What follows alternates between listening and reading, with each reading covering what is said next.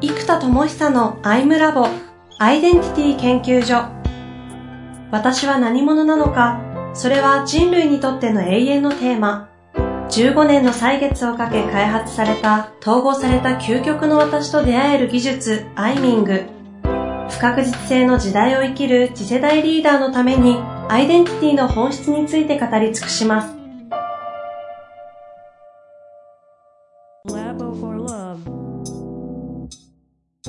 こんにちは、遠藤和樹です。生田智久のアイムラボアイデンティティ研究所。生田さんよろしくお願いいたします。はい、よろしくお願いします。さあ、今週も、というか今月も行きたいと思いますが、はい。あの、明らかにエネルギー高いんで、ちょっと怯えながらここに挑んでるんですけども、何があったか、ちょっと話していただきたいんですが。はい。えー、っと、もうずっと会社のアイデンティティとポジショニングが命だって、もうここで言い続けてきてるじゃないですか。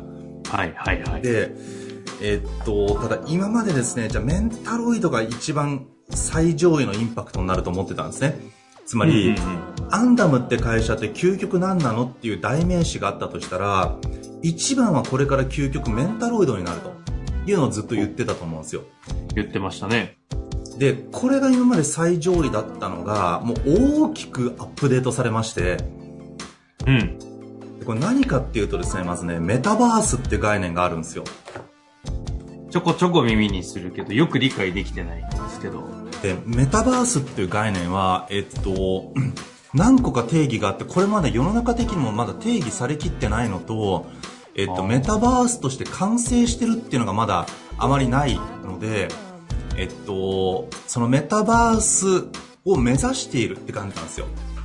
うんうんうん。で、これってコンセプトが、今までってネットワークゲームはゲームで稼いだ通貨が現実世界で使えないじゃないですか。うんうん、でも、ゲームで稼いだ通貨も現実世界で使えれば、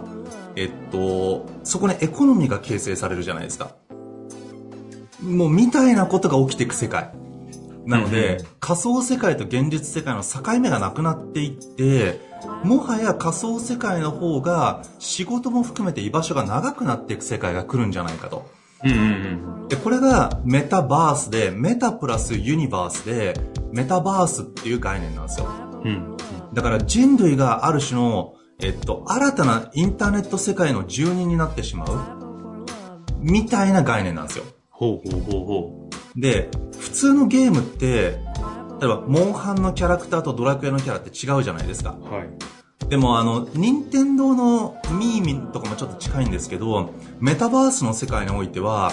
その、どのゲームに行っても主人公は同じなんですよ。自分なんですよ。だからリアル世界の人間もどこに行っても自分は自分じゃないですか。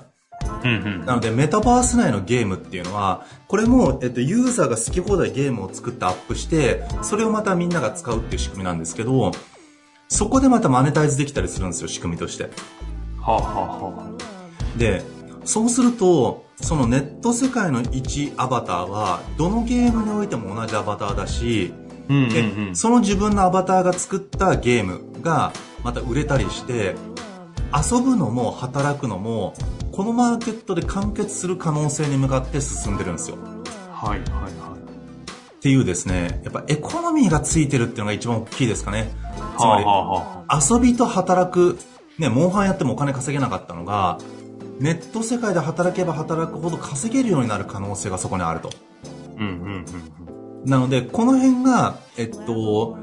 注目されていて、で、 Play to Earn っていう概念があるんですね。遊ぶことで稼げるみたいな。うん、で、これの、じゃ知らなかったんですけど、これびっくりしたんですけど、 Roblox っていうのが超有名らしいんですよ、このマーケットで。で知らなかったですが、なんと時価総額5兆なんですよ。なるほど。やばくないですか？しかも、え、5兆も言ってるのを知らないっていうのもまたやばいなと思って。で逆に言うと、ここまで話題になってないのも凄まじいなと思って。で、これ理由が2つあって、1個はまず対象年齢が中学生以下のユーザーがむちゃくちゃ多いっていうのが1個理由なんですよ。で、もう1個はそれこそメタバース化しちゃったんだなってことなんです。つまり現実世界と繋がってる Twitter とか Facebook でみんなそれをつぶやかない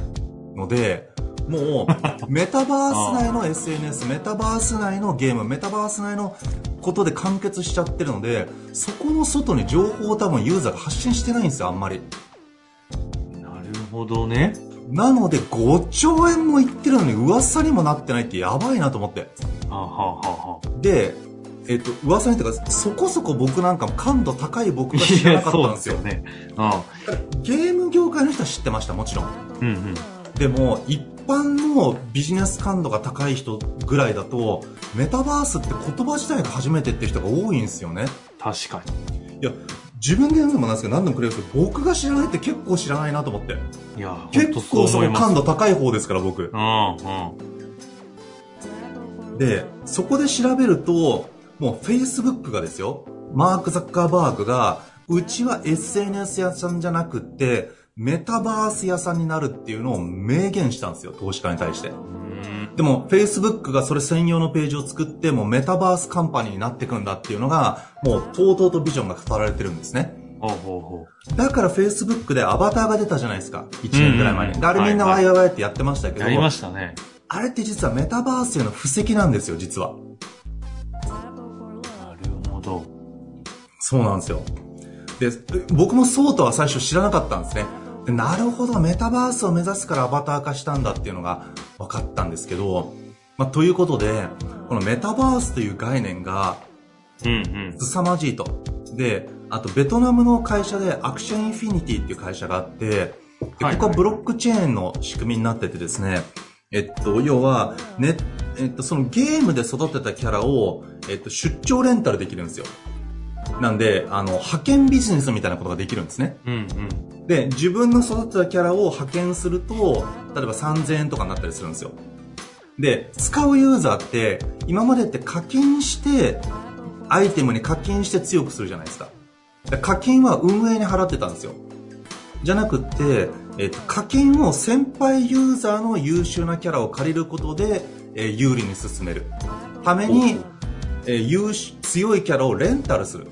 で、このレンタル代を先輩の、えっと、ユーザーに払いましょうっていうのが、このスカラー制度ってモデルなんですね。ああ、で、実際ここで稼ぐ人たちが出始めてるんですよ。で、これもまた衝撃で、これもうマジやばいんですけど、う。うん。リリース4ヶ月で、えっと、えっとですね、利益で127億マジ？これ売り上げじゃなくて利益らしいんですよ、なんか。あ、そんな感じなんですか？4ヶ月で。ちょっとこれ売り上げかもしれない。その辺ちょっと調べてください。とにかくアクションインフィニティ。つまりこれだけのインパクトなんですよ。なので、これがまさにメタバースへの入り口なんですよね。で、今これがだいぶ注目されてきているのに、えっと、まず、普通に、やっぱ研修とかビジネスの世界にいる僕は全く知らなかったんですけど、はいはいはい。まさかの僕が作ってきてること、実はメタバースだったっていう。こ、これ実は、やろうとしてたことはメタバースだったんですよ。つまり、えっと、うん僕の場合、今、えっと、メタバースの定義として、ユーザーがコンテンツを作れる。で、そのためのノーコードプラットフォームっていうのが大事なんですね。うんユーザーがコンテンツを作って販売できなきゃいけないんですよ。で、それを、うん Roblox でノーコードで作れる仕組みがあるんですね。ノーコードってあのへープログラミングが書かずに、ポチポチポチポチあの画面で、あの、UI っていうか GUI で動かしていくとできるやつがあるんですけど、そういうのが必要なんですよ。で、うちは Genes っていうまさ にノーコードプラットフォームを作ってるんですよ。うはいはいはい。で、そこで問答回路を作ったり、AI を、えー対話させられる仕組みを開発してるじゃないですか。で、AI がまさに、えっと、このメタバース内の案内人とか問答をしてくれるキャラクターとして、メタバース内の存在なんですよ。なるほど。で、かつ、ね。メタマーというセッションする人を、今、ゲーミフィケーションも含めて育成モデルを作ってて、で、メンタロイドと一緒にゲームをやっていくと、セッションの技術がパワーアップするじゃないですか。で、インナーツアーズっていうプラットフォームで one on one セッションができますよっていう風に、販売プラットフォームまで全部作ってるんですよ。そう、ここで育ったユーザーは、セッションの技術が物理的に上がるので、現実世界で研修ビジネスもできるわけですよ。はいはいはい。で、そうすると、えっと、これ発想が逆で、えっと、メタバースファーストで考えるとですよ。つまり、現実世界に軸足を置かずに、メタバースに軸足を置いた発想でいくと、例えば、 Roblox とか Axie Infinity の場合って、そのメタバースで稼いだ通貨を現実に持ち出せるじゃないですか。うんうんうん。メタバースから real world に持ち出せますと、お金を。でも、僕の作ってるメタバースは、そこで稼いだものと身につけた能力も現実に持ち出せるんですよ。はいはいはいはい。つまり、はいはいはいはい。ネット上でね、例えばドラクエオンラインやって、メラとか、なんか、あの、ギラとか覚えても、現実世界で使えないじゃないですか、残念ながら。でも、ここで覚えた問答魔法、問い魔法は、問う技術、思考技術、創造性とか人材開発の技術は、現実世界に持ち出して、研修会社を立ち上げることもできるし、人事としてパフォーマンスを出すこともできるし、コーチや講師や著者として活躍することができるんですよ。かそうすると、世界で唯一、能力まで持ち出せるメタバースなんですよ。僕の作ってるのは。ああ、で、お金を持ち出せるところもまだ社会実験中なんですね、世の中的には。はいはい。でもこれはセッションのマーケットができれば、できるんですよ。で、能力とか、あと作り上げたアイデンティティとか、ビリーフ、ここで内観セッションをして内なる世界を作り上げたら外に出れますと。なので、えっと、三つの世界を行き来するんですよ、僕の場合。普通のメタバースって仮想世界と現実世界なんですね。つまり、ロブロックスの仮想ゲーム空間がある。で、この仮想ゲーム空間で稼いだお金が現実空間に持ってけますよと。うんうんうん。そうですね。これ熱いじゃないですか。はいで、僕の場合は、え仮想空間に入りました。でもメインは仮想空間で内的世界を旅しますってことなんですよ。はいはいはい。なのでセッションとかで内なる世界を旅するので、仮想空間で完結するんじゃなくて、一回自分の内なる世界に入って、創造性とか軸とか、えー全部を作るので、自分という中にポータブルな能力になるじゃないですか。だから現実世界でもそれが使えるってことなんですよ。うんうんうん。なので、現実世界から仮想世界で作り上げた内的世界を現実世界で使うっていう、なんか三権分立じゃないけど、三権、三世界連動メタバースなんですよ。ササードワールドあるんですね。そうなんです。だから、メタバースっていう概念が、えっと、普通は2つの仮想世界と現実世界の行き来なんだけど、う僕はさらに内的世界の行き来まで入ってるんで、3つの3回を行き来する、しかも、もここで身につけた内的技術が現実世界でむちゃくちゃアウトプットを出す技術、能力になるわけですよ。なので、メタバースで遊んでセッションすればするほど、自分の能力も上がるし、うん自分の覚醒も行われる。という、このメタバース構想に必要なノーコードプラットフォームやらメンタロイドやら、オンラインワンオンワンのプラットフォームやらができていて、で、今まではメタバースってくくりをしてなかったので、なんか一個一個がプラットフォームとしてありますよと。で、クラウドファウンディングでお金集めて、えっと、知のクラウドファウンディングだとか、いろいろ言ってたんですけど、で、多すぎるんですよ、言ってることが僕。はいはいはい。で、そんなにいるってなってるんですけど、僕の中でそれが連動する世界を描いてたんですよ。うんうんうん。で、これメタバースって話になると、ここ現実世界のような世界をシムシティのように作る必要があるんで、実際にそこでキャッシュを回す仕組みとか、キャッシュを、えっと、コレクティブインパクトで集めてくる仕組みがクラウドファウンディングじゃないですか。ね、現実世界では銀行でお金借りるとかあるんですけど、ここではクラウドファウンディングでお金を集めて、自分が作りたい知恵を開発して、えーこのプラットフォーム上でセミナーやったりして、稼げるようなモデルになってるんですよ。で、これを全部メタバースって概念でくくってあげると、僕のやってたことが全部説明がつくんですね。なるほど。でここまでがまずメタバースっていう概念でくくった時のやばさに、きたーってなってて、これ2日前なんですけど、もうメタバース、メタバースってなってます。そういうことね。わメタバース概念で自分のやってたことが全部、こう、一つの世界として説明がつくことが逆説的に分かったんですね。ああ、かつそううんこうなった瞬間に、世界で誰も準備しなかったメタバースに、うちがいきなり世界最速で具現化されるワールドになっちゃう可能性があるんですよ。あしかももともとゲームとかエンタメの世界で広がってたのが、教育っていうところにかなり工事にカスタマイズされた領域にいきなりもう入っちゃうんですよ。で、キャラクターも全部いるじゃないですか、僕。うん、うん。なエネカラーの霊獣とかもいるし、その霊獣を育てる仕組みとかもカレンダーと連動したりタスクとかと連動してて、ある習慣をクリアするとキャラクターが育つよとか、で、そこで育った霊獣同士で、あの、ポケモンバトルみたいなのができるようになったらいいじゃないですか。みたいなことも全部このワールド内で、できるようにもともといろいろ考えててゲームを作ってたので、メタバースって概念で囲った瞬間に、あれ、メタバース作ろうとしてたんだっていう、なんだろう、メタバースを作ろうと思ったんじゃなくって、作ってたものを一言でくくろうと思ったら、あれ、実はメタバース今まで無意識で建築してたんだってことに気づいたんですよ。なるほどね。ここに来て、時代の最先端の概念をやってたっていう。やってました。しかもノーコードプラットフォームまで作ってた。あーという巨大な、いや、やっと、やっと分かってきましたよ。もう、は、鼻からちょっと温度差やべえなと思って今日収録に挑んでたんですけども。はいはいはい。ちょっとついてこれてきて、ここからじゃあ、枝葉が全て意味も価値も変わって、ストーリーも変わってくるのかなと思うので、そうです。上流の話をもうちょっとしつつ、そうですね。もう下流に向かって話していく感じですかね。ですね。で、ここで実はメタバースの中に2つのワールド、街を作ってるんですね。僕の概念では。何かというと、1個は HR の技術を磨くための、例えばセッションとか人材開発の技術を磨くための学園都市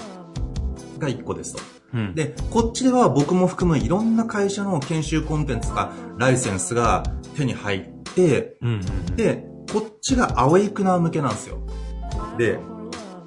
結局これが前回言ってた変革者を覚醒させられる人人が必要だって話をしたじゃないですか。はいはい。まさに変革者を覚醒させられる人はアウェイクなので、まあ、うちの造語で言うとメタマーなんですけど、まあ、一般用語で言うとアウェイクナーなんですよ。なので、アウェイクナーアカデミーが出来上がって、で、そこにうち以外のコーチングとかいろんなストレングスファインダーとかいろんな人たちが乗っかってきてくれれば、なおよしだよねと。で、そうするとこの学園都市で、いろんな研修の技術とコンテンツを学んでいけるわけですよ。うんうんうん。このアウェイクナーは。で、アウェイクナーがこれを学んだら、人を覚醒する技術を学んだら、今度、えっと、ウェイクフルネスパークって呼んでるんですけど、今度は遊園地みたいな場所で、エデュテイメント化された遊園地とか、まあ、インナーツアーズってワンオンワンセッションもスターツアーズと連動させてるイメージなので、このウェイクフルネスパークでセッションやったり、ワークショップをやったりすると、えー今度、変革者、イノベーターが覚醒するっていうモデルなんですよ。はい。なんで、アウェイクナーが学園都市で育って、変革者、イノベーターが、このウェイクフルネスパーク、遊園地で育っていく。なので、この、えっと、覚醒技術学園都市と、覚醒遊園地ができればいいんですよ。うんうんうん。で、そうすると、アウェイクナーがむちゃくちゃ増えることで、えーイノベーターがこの世にイノベートをする。なので、そうするとこれをまとめると、人を覚醒し、世界を変革する空間なんですよ、これって。うんうんで、そうすると、メタバースが、 meta plus universe じゃないですか。で、うちはさらに教育に特化するって発想をすると、 meta かける university。なので、メタバーシティになるんですよ。うん。そういうことね。そうあーで、このポジショニングを明快にしたやつはメタバースってゲーム屋さんってなっちゃうんで。あー、そっか。はいで、メタバースな世界では、えっと、プロシューマープロデュース。ーシティね。そうおーそうで、これセットになるんで、で、メタバースのところはプロシューマーなんですね。はいプロデュースしてゲームを作る人とゲームを消費する人が一緒なので、プロデュースとコンシューマーを掛け算して、プロシューマーって言われるんですよ。はいこれは C2C で昔から言われてる表現です。Web3.0 の時から言われてる。で、そうすると、メタバースではプロシューマー。で、こっちは university なので、メタバーシティでは、これずっと言ってたプロデューデントなんですね。つまり、プロデュースする人とスチューデントが同じ存在であると。で、これ実は僕は20代の NPO の時に作ったコンセプトなんですよ、プロデューデント。あ、そんな前から言ってたなんで C2C 教育モデルだと言ってたんですけど、そうするとメタバースとプロシューマーに対して、メタバーシティでプロデューデントっていうと、これまた綺麗にはまるじゃないですか。うーん。いい感じに。うんこんな造語綺麗にはまりますかね？確かに。メタバースとメタバーシティしかも universe って、 university ってそもそも universe から派生してるわけですから、ね、メタバースに対してメタバーシティで、プロシューマーに対して、しかもね、プロデューデントで、プロデュースとスチューデントのね、デューデントがね、重なるんで、プロデューとスチューデントの並ぶんで、プロデューデントって合うんですよね。なるほど。であのうん、回にそろそろ持ち越したいなと。ですね。ということで、思ってはいるんですけど。このちょっと整理をすると、もうとにかくメタバースとプロシューマーの概念が熱くって、はいはいで、 Roblox と Axie Infinity がやばいですと。これ調べてください。で、Facebook もメタバース言ってますと。今、日本の有名な企業家もメタバース言いまくってますと。で、そうですね。これが、えっと、教育にうちはアウフヘーベンするというか統合するんで、えーアウェイクテイメントカンパニーって言ってたのが、まあだからメタバースティーカンパニーっていうことになるんですけども、このメタバースティーとしてまとめて、えっと、アウェイクナーワールドと、えーイノベーターワールドが2つできますよと。アウェイクナー向けの学園都市と、えーそこで学んだ人たちが、えー覚醒遊園地、ウェイクフルネスパークで、えーその、キャストとなって、えーディズニーのファシリテーターみたいになって、イノベーターたちを変革する力を覚醒させていきますと。うんこの2つのワールドがオンライン上で統合された世界を作っていきますと。で、それぞれサブスクモデルにして、えっ、と、イノベーターパスを破格にして、だからこれ年パスって概念になるじゃないですか。ああ。なので、もう僕の大好きな年パスですよ、ディズニーの。で、ディズニーにずっとディズニーシーにいたことも考えると、もう完全になんか、もう、いや、そうだったじゃんってことなんですよ、実は。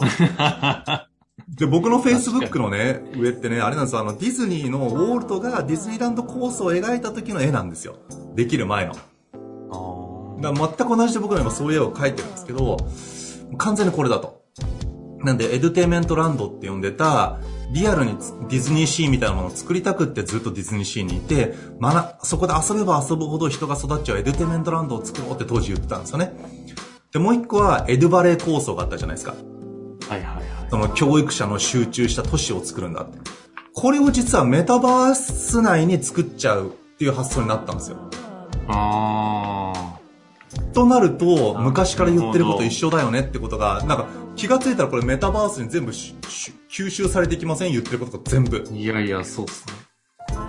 という大興奮でございまなるほど。だいぶ、だいぶついてきました。これ、あの、次回もちょっとざっくり、ふそう、うん復習した後に、ちょっと下流の方に入っていきましょう、す。はい。はい。ということで、最近ね、えーいろんな起業家の間で出ているメタバースということをきっかけにメタバースという概念に行き着いた生田さんの話、ここからはい今月はゆあと残り3回行きたいと思いますので、うんぜひ楽しみにしていてください。生田さん、ありがとうございました。はい。ありがとうございます。